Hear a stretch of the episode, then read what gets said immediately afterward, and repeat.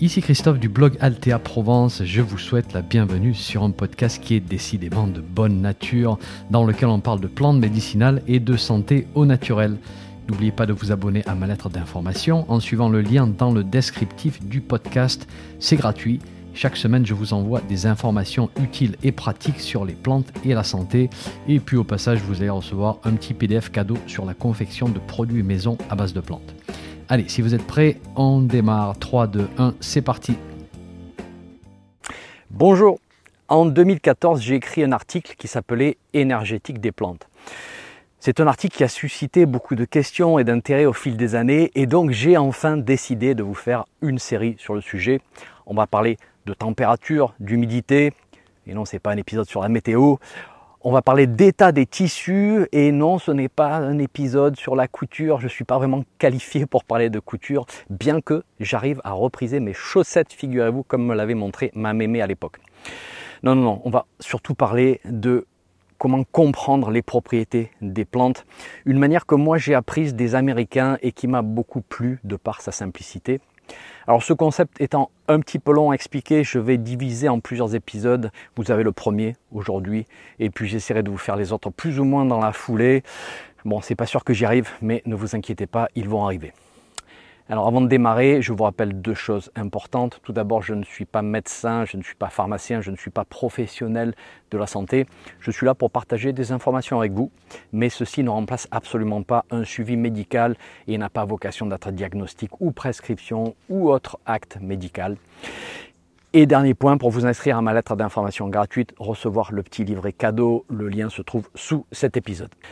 Alors d'abord un petit peu d'historique ce concept d'énergétique, il nous vient de la nuit des temps. L'humain a toujours voulu comprendre et expliquer le monde qui l'entoure. Et il l'a fait avec les outils qu'il avait à sa disposition. C'est-à-dire qu'à une époque, on ne connaissait pas la chimie des plantes, on ne connaissait pas le fonctionnement du corps humain de l'intérieur vu au microscope, mais on savait observer, on savait utiliser tous les sens le nez, la bouche, le toucher, l'observation très précise d'une situation, hein, quelle, apparence une personne avait globalement, quelle apparence avait une partie du corps en déséquilibre et comment ça évoluait. Et puis au fil du temps, on s'est créé des modèles de compréhension qui arrivaient à expliquer ces observations. Et on les a liés au monde tout autour de nous et aux éléments qui constituent la vie. L'eau, l'air, la terre, le feu, le vent.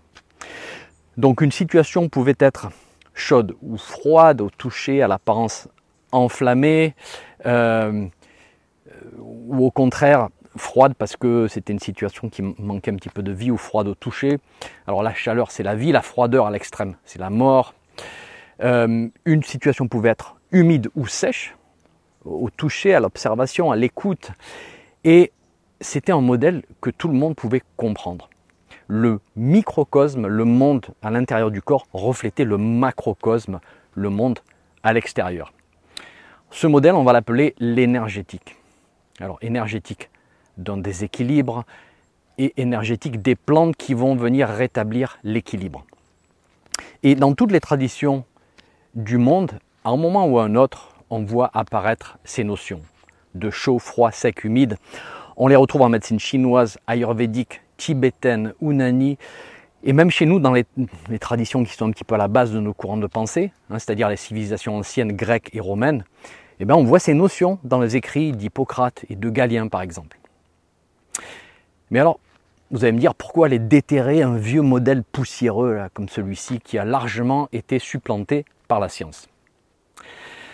Alors d'abord, pourquoi vouloir créer des exclusivités? Pourquoi on ne pourrait pas utiliser différents modèles de pratique Il n'y a aucune contradiction entre l'énergétique et l'anatomie, physiologie humaine comme on la comprend aujourd'hui.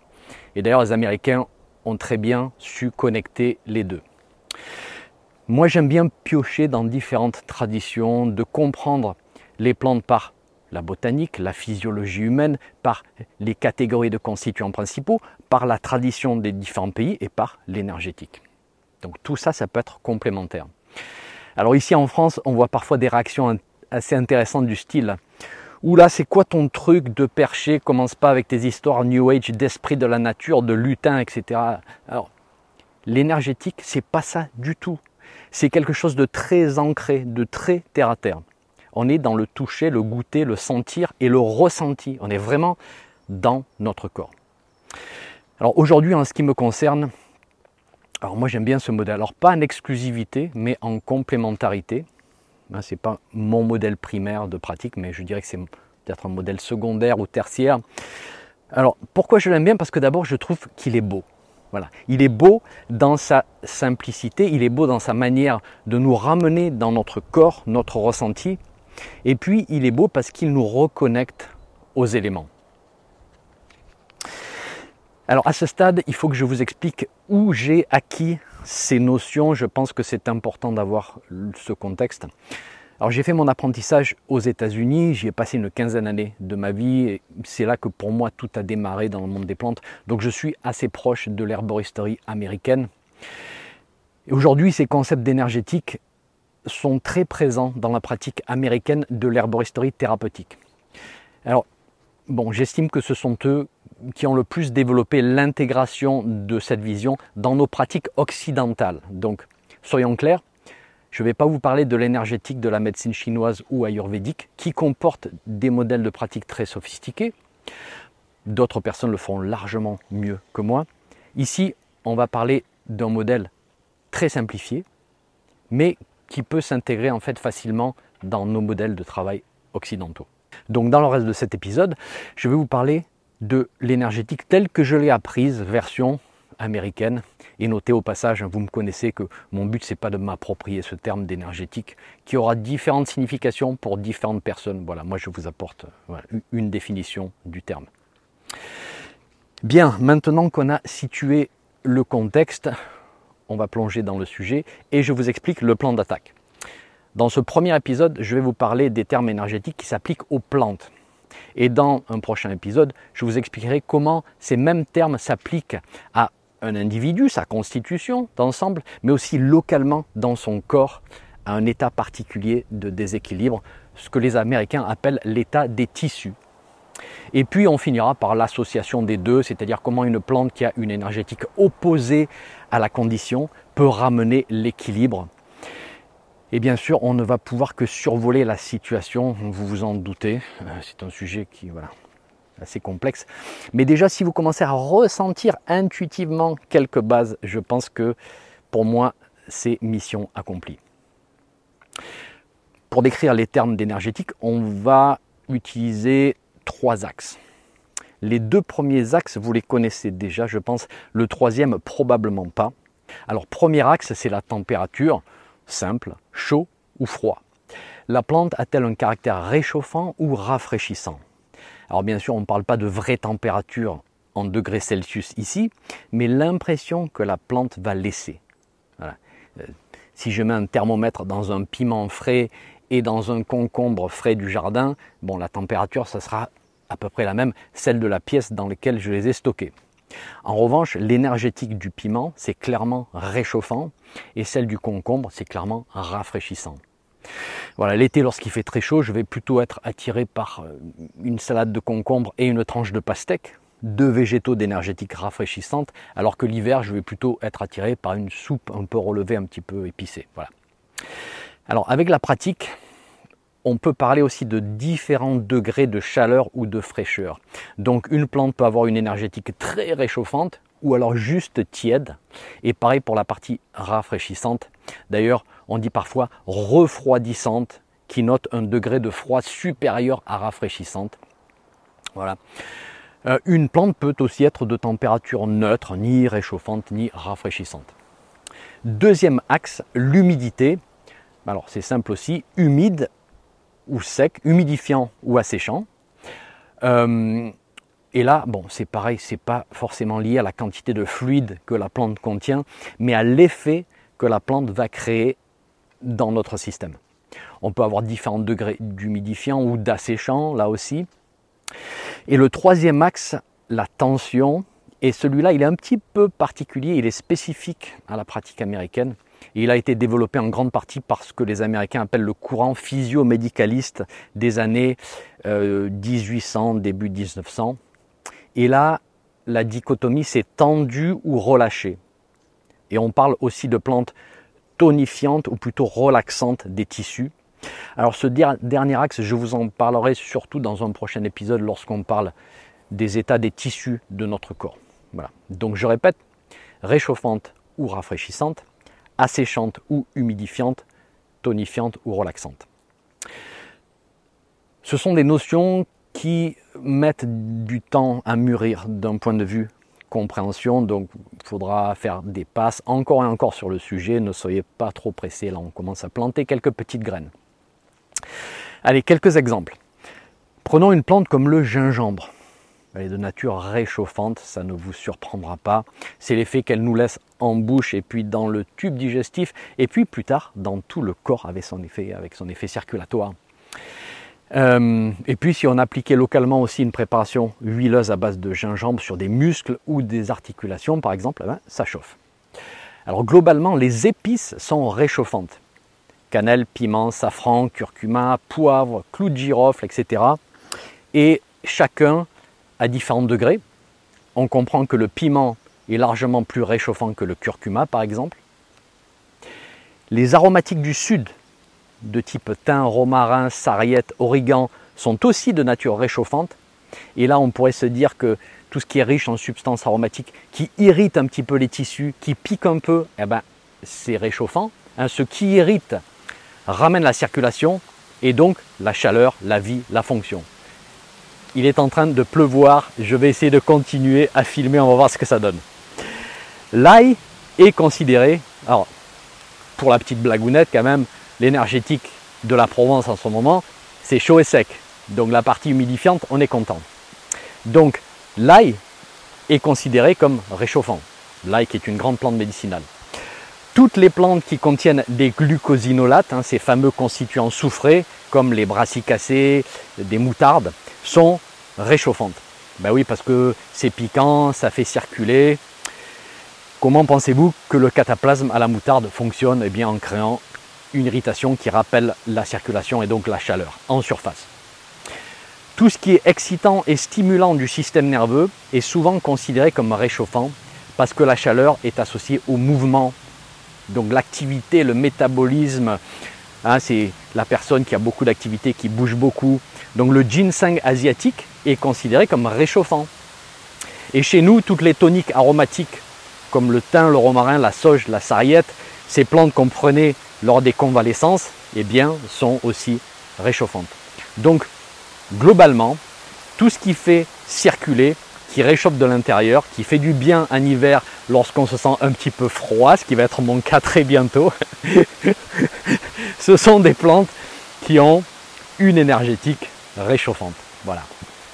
Alors attention, on ne parle pas des plantes qu'on utilisait dans les fortes fièvres, parce que là, on va rentrer bien sûr dans le refroidissant, et ça, on en parlera dans un prochain épisode, ces conditions de, santé, ces déséquilibres.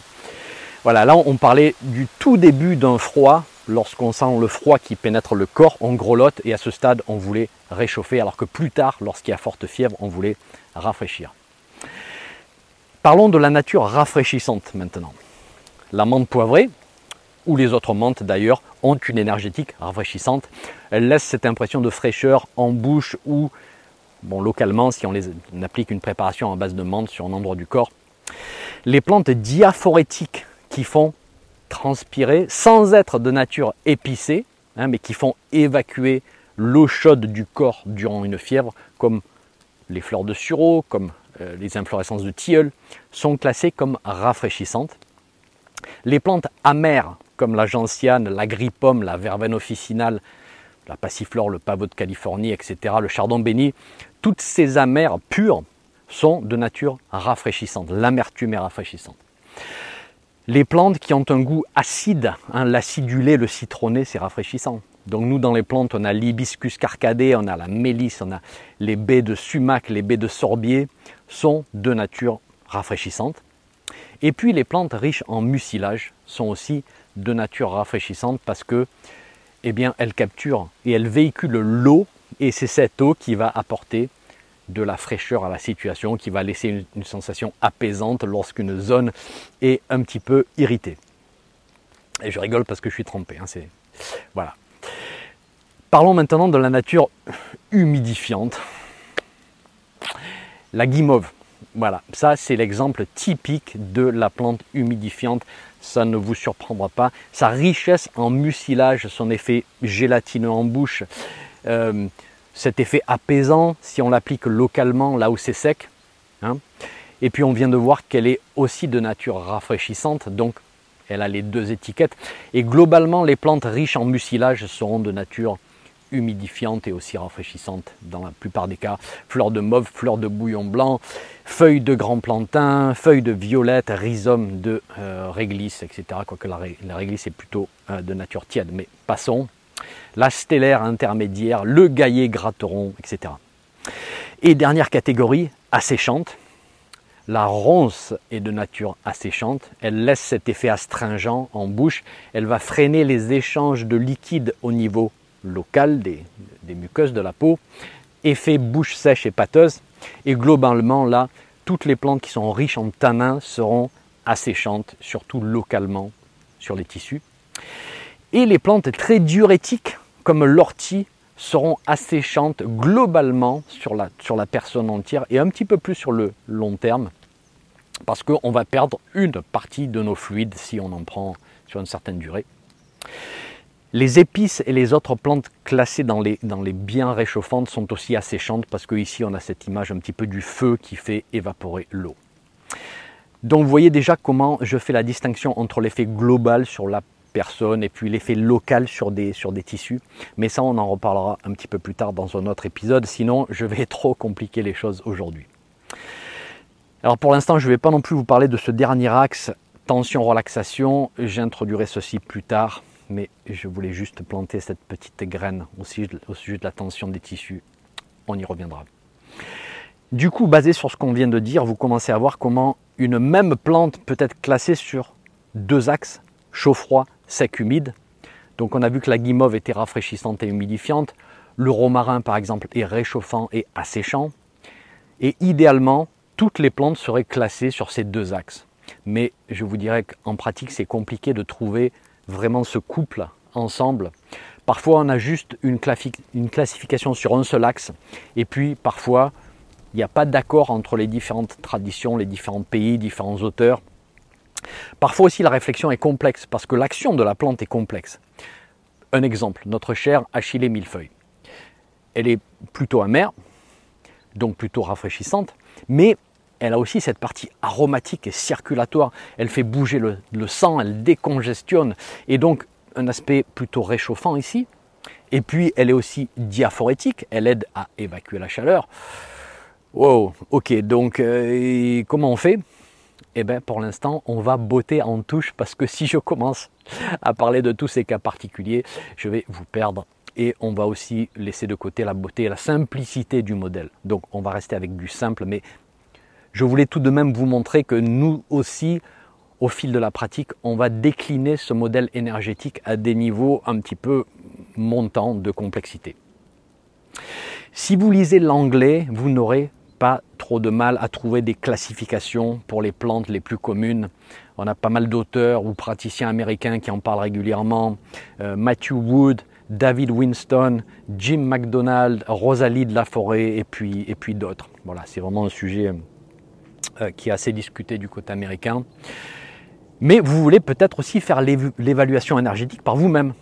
Et je pense que c'est important de le faire si vous vous intéressez à ce sujet, de, s'entraîner en quelque sorte.